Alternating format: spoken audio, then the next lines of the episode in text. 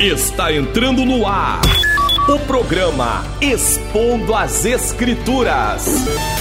Comigo, Pastor Mário Luna. Mário Luna. Agora, aqui pela Rádio Palavras de Vida FM. Um programa para você entender e praticar a palavra de Deus. No ar, programa Expondo as Escrituras. Seja bem-vindo a mais um Expondo as Escrituras. Vamos continuar aí com a exposição da primeira carta de Pedro, A Vida Cristã, uma nova conduta em Cristo. Nós falamos nas mensagens anteriores sobre o autor da carta, Pedro, destinatários, falamos sobre a origem da salvação, falamos sobre a comprovação da salvação, falamos sobre a alegria da salvação e hoje vamos falar sobre os profetas do Antigo Testamento terem profetizado sobre a nossa salvação. Para a futura orientação de seus leitores naquilo que concerne a salvação, Pedro ele fala sobre isso sobre os profetas terem profetizado sobre a salvação. E a exposição bíblica hoje estará baseada em 1 Pedro, capítulo de número 1, versículos de número 10 a 12, apenas a parte A do versículo 12, que diz assim: Versículo 10: Da qual salvação inquiriram e trataram diligentemente os profetas que profetizaram da graça que vos foi dada. Versículo 11. Indagando que tempo ou que ocasião de tempo o Espírito de Cristo que estava neles indicava anteriormente, testificando os sofrimentos que a Cristo havia de vir e a glória que se lhes havia de seguir. Versículo 12, parte A. As quais foi revelado que não para si mesmo, mas para nós eles ministravam estas coisas que agora vos foram anunciadas por aqueles que, pelo Espírito Santo enviado do céu, vos pregaram o Evangelho. Vamos fazer uma oração.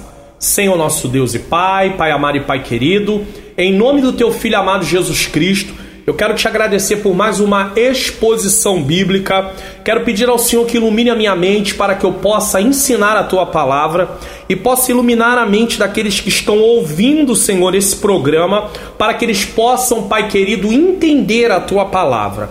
É o que eu te peço e já te agradeço em nome de Jesus. Amém.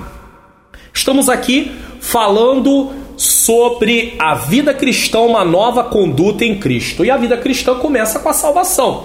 E por isso nós começamos a falar da salvação e hoje nós estamos falando sobre os profetas do Antigo Testamento e a nossa salvação. Os profetas inquiriram sobre a salvação. Versículo 10 da qual salvação inquiriram e trataram diligentemente os profetas que profetizaram da graça que vos foi dada. Pedro está escrevendo aos seus leitores, ele está mostrando que desde o Antigo Testamento havia o anúncio sobre a salvação que nós, que eles, primeiros leitores, os primeiros leitores ali de Pedro haviam recebido e que nós também recebemos. Então Deus anuncia a salvação desde o Antigo Testamento. Então, por isso, Pedro inicia esse versículo dando continuidade ao versículo de número 9 pois ele diz: da qual salvação, explicando que essa salvação que seus leitores estão desfrutando agora e que eu e você também estamos desfrutando, foi motivo de pesquisa dos profetas para compreenderem as implicações desta salvação. Então os profetas eles profetizavam sobre a salvação e eles queriam entender o que que isso traria em si essa salvação, o que aconteceria, quais seriam os benefícios. Nesse caso, temos aqui uma passagem muito eloquente sobre a unidade e a continuidade do Antigo Testamento e do Novo Testamento. Aqui que lá havia aquilo que lá havia sido buscado e anunciado, cumpre-se aqui. Ou seja, no Antigo Testamento foi anunciado e foi buscado, mas se cumpriu aonde? A questão da salvação em Cristo Jesus no Novo Testamento. Com isso, Pedro está demonstrando aos seus leitores a importância da salvação. É muito interessante é, meditarmos que Deus fez promessas no Antigo Testamento sobre a salvação e ele cumpre essas promessas no Novo Testamento. Isso dá força para nós podermos continuar acreditando que aquilo que Deus promete na Sua palavra, Ele vai cumprir. O nosso Deus é um Deus que cumpre a Sua palavra. Então Pedro está demonstrando para os seus leitores a importância da salvação. Ela vem sendo anunciada desde o Antigo Testamento. Ele também diz que os profetas profetizaram da graça que havia sido dada a seus leitores. Então, lá no Antigo Testamento, os profetas já falavam sobre a graça. Não usava a palavra graça em si, mas entenda, a palavra graça significa aqui o resumo de tudo que nos foi presenteado em Jesus. Então a graça de Deus já estava presente no Antigo Testamento, sendo anunciada que se faria notória no Novo Testamento em Jesus Cristo. Então a graça abrange tudo que Deus fez por nós. Ela abarca a redenção e tudo o que dela decorre. E nós podemos usar um versículo aqui para entendermos a extensão dessa graça. Efésios capítulo 1, versículo 3 diz: Bendito o Deus e Pai de nosso Senhor Jesus Cristo, a qual nos abençoou com todas as bênçãos espirituais nos lugares celestiais em Cristo. Aqui podemos ver que a morte de Cristo não foi realizada para nos trazer benefícios materiais, e sim espirituais. O grande problema é que as pessoas estão procurando Jesus nos dias de hoje para ter benefícios materiais. Eu não estou dizendo que você não possa orar a Deus pedindo a Deus uma cura, pedindo a Deus sabedoria, recursos para poder ter uma casa própria pedindo a Deus que Deus possa abrir uma porta de emprego, mas eu estou mostrando biblicamente que a morte de Jesus aconteceu não para nos trazer em primeiro lugar bênçãos materiais, e sim bênçãos espirituais, porque o simples fato da morte de Jesus nos livrar da condenação eterna, é claro, livrar aqueles que aceitarem Ele como Senhor e Salvador e viverem de acordo com o Evangelho, só isso em si já é o tudo para nós. Porque outrora nós estávamos condenados. Deus olhou para a nossa mais íntima necessidade. Hoje eu talvez ache que a minha mais íntima necessidade pode ser um emprego, pode ser a cura de uma enfermidade, pode ser a restauração de uma situação familiar, pode ser é, Deus libertar um filho, mas a minha mais íntima necessidade, na verdade, a sua mais íntima necessidade e a mais íntima necessidade de todo aquele que ainda não aceitou Jesus é receber salvação. Essa é a mais íntima necessidade de todo ser humano. O problema é que muita gente coloca como prioridade de vida não a questão de receber salvação e caminhar em direção à plenitude dessa salvação, ou seja, a consumação total dessa salvação, que é a vida eterna. É por isso que Mateus 6,33 diz: Mas buscai primeiramente. Isso aqui é propósito específico, prioridade de vida, mas buscai primeiramente o reino de Deus e a sua justiça. E todas essas coisas, comida, bebida, vestimenta, necessidades essenciais para a vida, vos serão acrescentadas. Então Deus olha para a nossa mais íntima necessidade. Qual é a nossa mais íntima necessidade? Salvação. Estávamos falidos espiritualmente Estávamos mortos em delitos e pecados, estávamos condenados. A Bíblia diz em Romanos 8:1: nenhuma condenação há para os que estão em Cristo Jesus. Isso aqui fala de posição. Quem está em Cristo Jesus não tem condenação para ele. Veja que Efésios 1:3 diz: Bendito Deus e Pai de nosso Senhor Jesus Cristo, a qual nos abençoou com todas as bênçãos espirituais nos lugares celestiais em quem? Em Cristo. Por isso Romanos 8:1 diz: Nenhuma condenação há para os que estão aonde? Em Cristo Jesus, porque os que estão em Cristo Jesus são abençoados com bênçãos espirituais. Mas aqueles que não estão em Cristo Jesus estão condenados.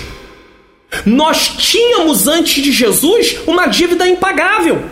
A única coisa que paga a nossa dívida no tribunal de Deus foi a morte de Jesus. Mas para isso eu preciso me identificar com Jesus como meu substituto. E é por isso que eu preciso aceitar Ele como Senhor e Salvador da minha vida. Se eu não aceito Jesus como Senhor e Salvador da minha vida, eu não me identifico com Ele e eu não reconheço Ele como meu substituto. Assim como no Antigo Testamento, os animais morriam para poder cobrir o pecado, ali se remetendo um dia ao sacrifício de Jesus que morreria, ou seja, Deus dava um crédito antecipado para aquele servo do Antigo Testamento por cumprir aquilo que ele estava mandando fazer, que era o sacrifício, e havia um animal que era o substituto naquele momento para aplacar a ira de Deus, assim Jesus Cristo é o nosso substituto. Só que o sacrifício de Jesus foi único, foi feito uma única vez.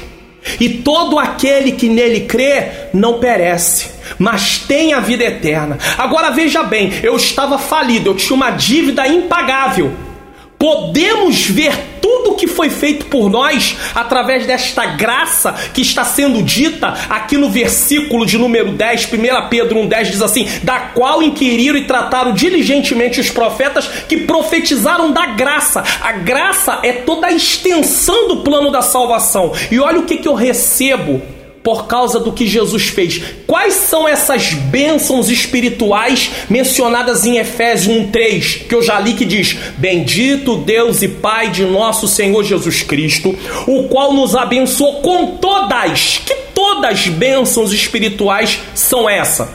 Nos lugares celestiais. Então veja bem, que bênçãos são essas? Essas bênçãos estão em Efésios 1, do 3 ao 14. Primeiro, Deus nos elegeu para sermos santos. Efésios 1:4. Segundo, Deus nos predestinou para sermos filho. Predestinação fala dos propósitos que Deus tem com aqueles que foram eleitos em Jesus. Então Deus nos predestinou para sermos filhos. Efésios 1:5. Terceiro, nos fez agradáveis para si. Efésios 1:6. Antes de Cristo nós éramos desagradáveis. Antes de Cristo nós éramos inimigos de Deus. Se você ainda não aceitou Jesus Jesus está ouvindo esta mensagem, receba Jesus como seu único suficiente Salvador nesse momento. Procure uma igreja evangélica mais próxima à sua casa. Diga que você aceitou Jesus ouvindo um programa evangélico na internet e fale com o pastor sobre o que você deve fazer, porque Deus quer receber você como um filho. Quarto, remiu-nos por meio do sangue de Jesus. Jesus nos comprou. Nós éramos escravos, como escravos numa feira. Estávamos ali sendo escravos do pecado.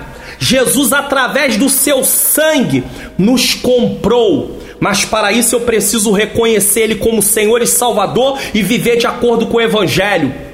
Então, Efésios 7 fala sobre isso. Quinto, acolheu-nos por sua vontade redentora. Efésios 1, do 8 ao 12. Sexto, revelou-nos a palavra da verdade. Efésios 1, 13, parte A. Selou-nos com o Espírito Santo da promessa. Efésios 1, 13, parte B. E por fim, ainda nos garantiu a validade da promessa. Efésios 1,14. Se você tem acompanhado as exposições bíblicas feitas aqui no Expondo das Escrituras, você ouviu uma mensagem que falou sobre a comprovação da nossa salvação. Pedro mostrou que a nossa salvação é comprovada pela ressurreição de Jesus A nossa salvação é comprovada por uma herança que nós temos no céu, que é a vida eterna, e a nossa salvação é comprovada pelo poder de Deus que guarda para que nós, nos guarda para podermos receber essa salvação se nós perseverarmos na fé. O apóstolo Paulo mostra a mesma coisa, dizendo que há validade na promessa de Deus em Efésios 1:14. Deus pela sua bondade Bondade essa que é um ato onde Deus dá ao homem muito mais do que ele merece. A bondade veio acompanhada da misericórdia que está ligada à compaixão. Então Deus não nos dá o castigo eterno, que é o que nós merecíamos, mas tem compaixão e usa de bondade por meio de reconhecermos Jesus como Senhor e Salvador. Paulo olha para isso e diz: Bendito seja Deus Louvado seja Deus, engrandecido seja Deus, que Paulo fala isso em Efésios 1:3. Bendito Deus e Pai de nosso Senhor Jesus Cristo. Paulo reconhece essa tão grande bênção, quantas coisas espirituais Jesus nos deu com a sua morte. E eu e você reconhecemos isso com nossas atitudes? Ou estamos vivendo uma vida para satisfazer nossos desejos?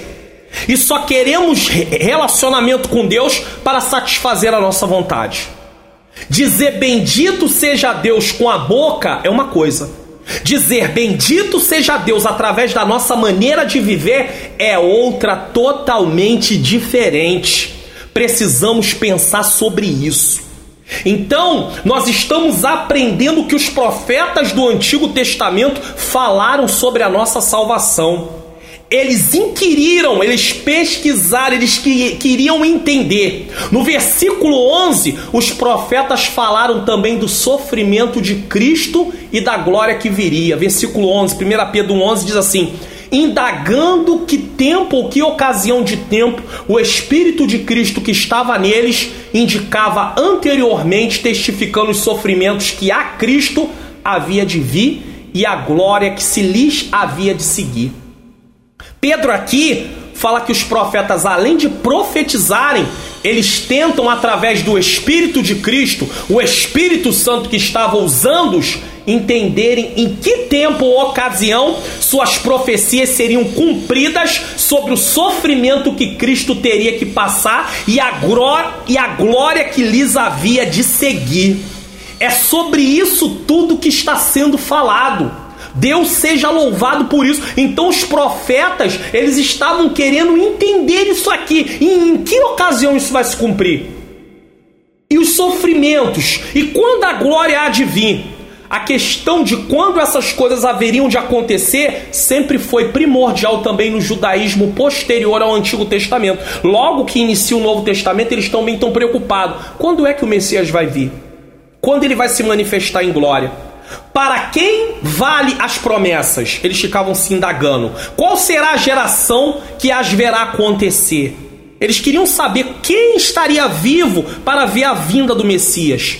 A expectativa messiânica era forte, especialmente nas camadas piedosas daqueles que serviam a Deus e em meio ao povo comum.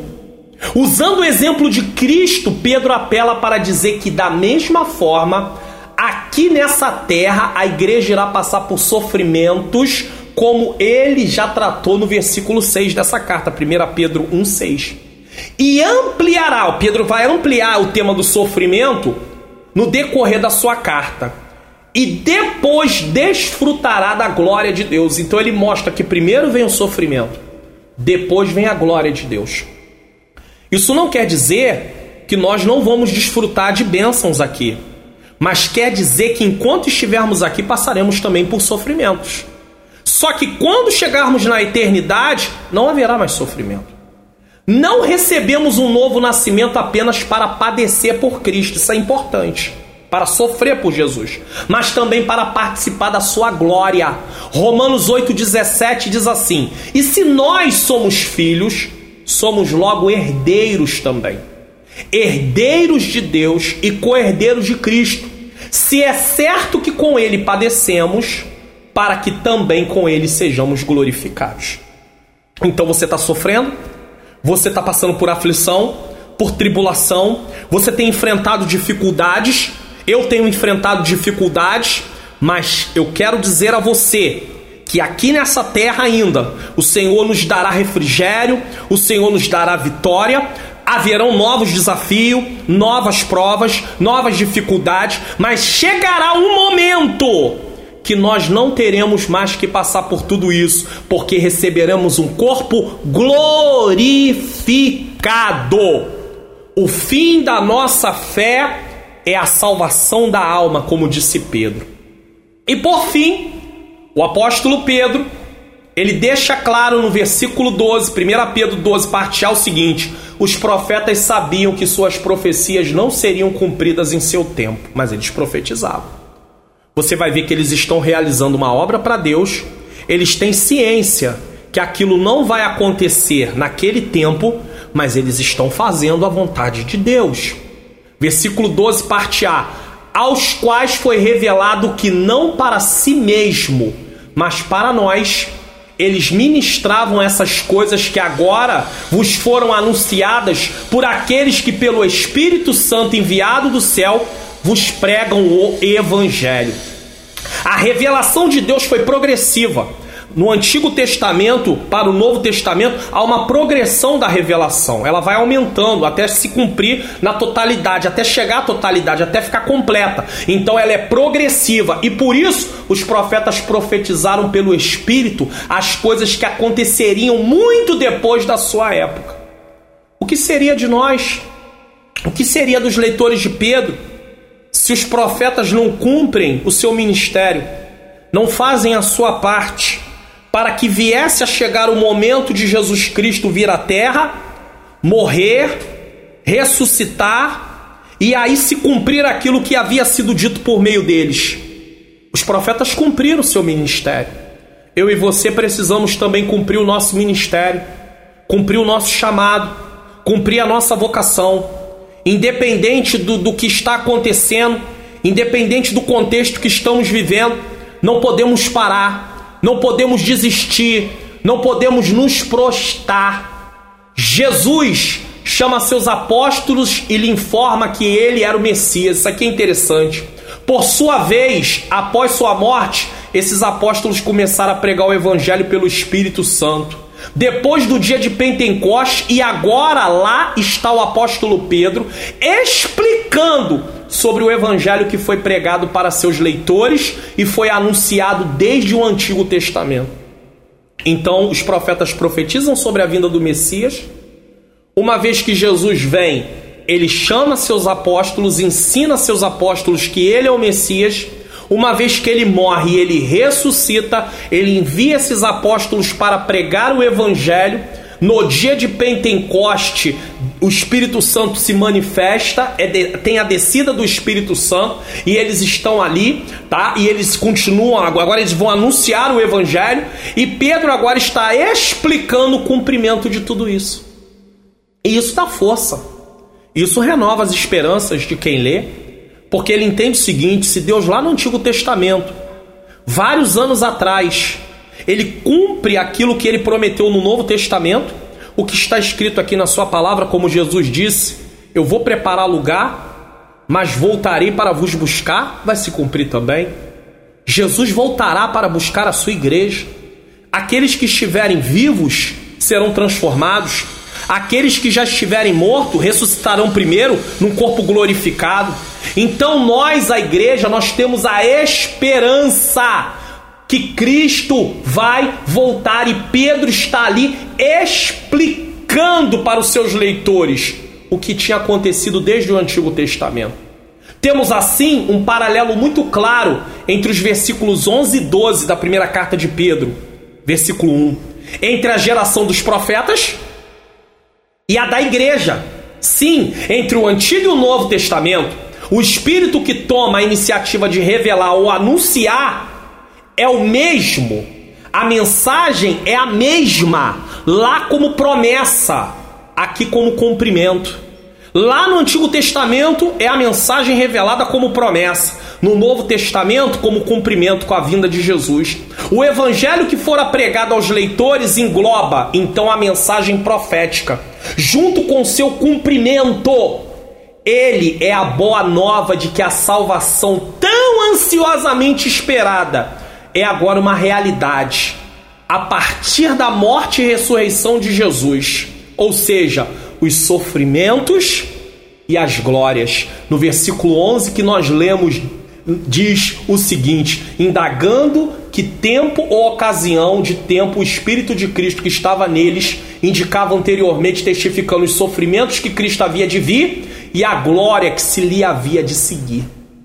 Então, Jesus Cristo vence a morte, Jesus Cristo volta para a sua glória e agora ele dá direito a todo aquele que nele crê não perecer, mas ter vida eterna. Você e eu não podemos desistir da nossa salvação.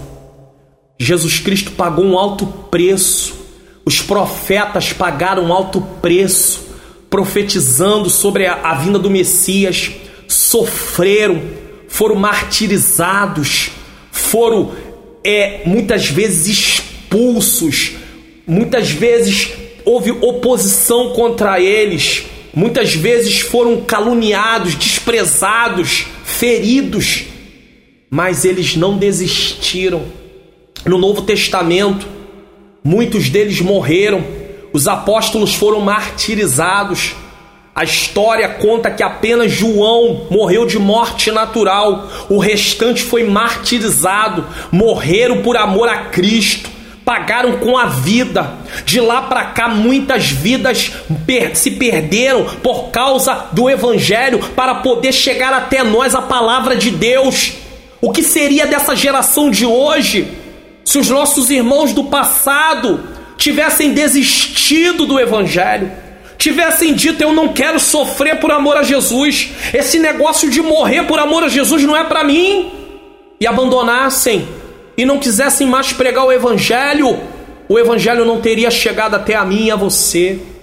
Muitas vezes nos queixamos de sofrimentos, mas na maioria das vezes os sofrimentos que enfrentamos, eles não estão ligados diretamente a sermos cristãos, e sim por ser ser humano, porque muitas coisas que nós passamos como cristãos, na presença de Deus, passaríamos também se não fôssemos cristãos.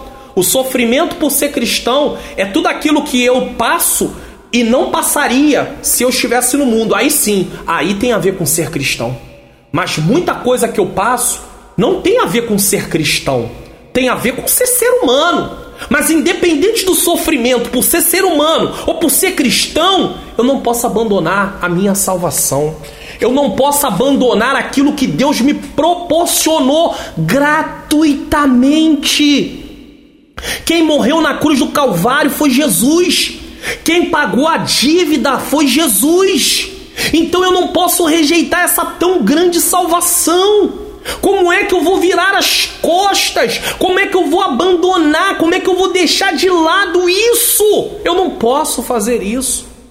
O plano total foi de Deus. Os profetas, Deus enviou seus profetas para profetizar, virar o Messias, virar aquele que salvará o seu povo do seu pecado. E aí, agora, no meio de luta, de dificuldade, eu estou pensando em desistir. Eu estou pensando em abandonar a presença de Deus. Como assim? Eu não posso parar. Eu não posso desistir. Eu ganhei algo gratuitamente. Ah, pastor Mário Luna, mas está difícil. Ser cristão está difícil. Meu amado, minha amada, se você voltar para o mundo, você vai passar por alguns sofrimentos também. E o pior, você não vai receber vida eterna, você vai receber condenação eterna, separação eterna de Deus, que é a segunda morte, tormento eterno. É isso que você quer para sua vida, é isso que eu quero para minha vida. Abrir mão de algo gratuito. A graça de Deus nos trouxe salvação. Então, que você possa meditar muito nisso. Jesus Cristo, os profetas profetizaram sobre a salvação.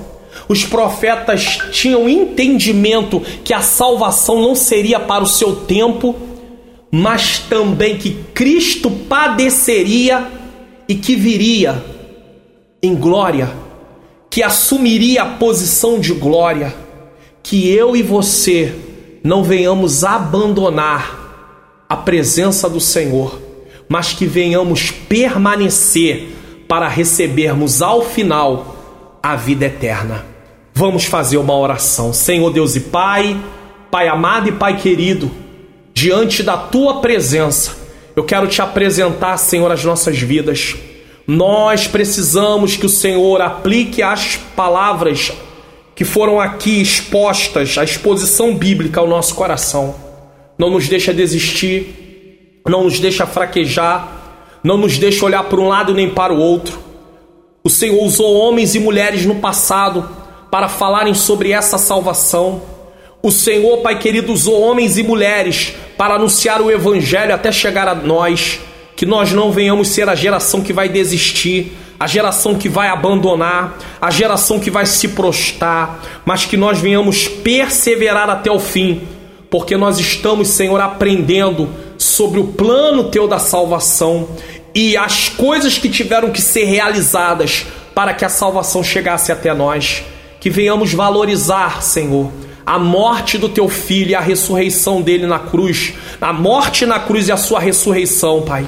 Que nós venhamos valorizar o teu grande amor a tua grande bondade, a tua compaixão pelas nossas vidas. Muito agradecido sou eu. Bendito seja o teu nome por tudo que fizeste, Senhor.